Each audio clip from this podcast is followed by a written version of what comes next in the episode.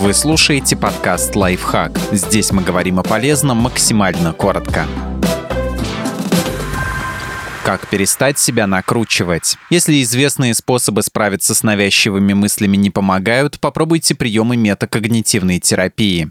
Определите свои триггеры и перестаньте обращать на них внимание. Ученые доказали, что человеческий мозг производит тысячи отдельных мыслей, ассоциаций и воспоминаний каждый день. Большинство из них не имеют особой ценности, они появляются и исчезают. Другие, наоборот, притягивают нас. В метакогнитивной терапии их называют мысли-триггеры. Внимание к ним может вызвать настоящий шквал чувств, ассоциаций и даже реакций нашего тела. Не все мысли-триггеры плохие, но нас интересуют другие мысли, те, которые провоцируют цепочку переживаний, начинающихся с извечного «а вдруг?». А вдруг я совершу ошибку? А вдруг я не понравлюсь другим? А вдруг я серьезно заболею? Эти мысли можно сравнить с поездами на вокзале. Вы можете сесть в этот поезд или пропустить его и не обратить на него никакого внимания.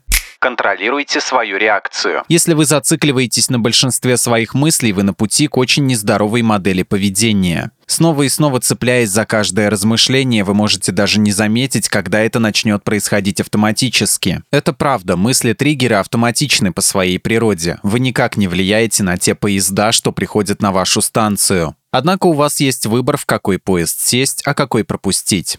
Отложите переживания на потом. Например, поставьте будильник на 19.30 и 20.00. Теперь у вас есть полчаса, чтобы не сдерживать себя и беспокоиться, сколько вам захочется. Откладывание переживаний на потом позитивно действует сразу в нескольких направлениях. Во-первых, вдребезги разбивает мнение о том, что переживания и мысли нельзя контролировать. Во-вторых, дает сознание той самой эфемерности и изменчивости мыслей. Обычно размышления, которые кажутся нам жизненно важными утром, практически забываются к вечеру.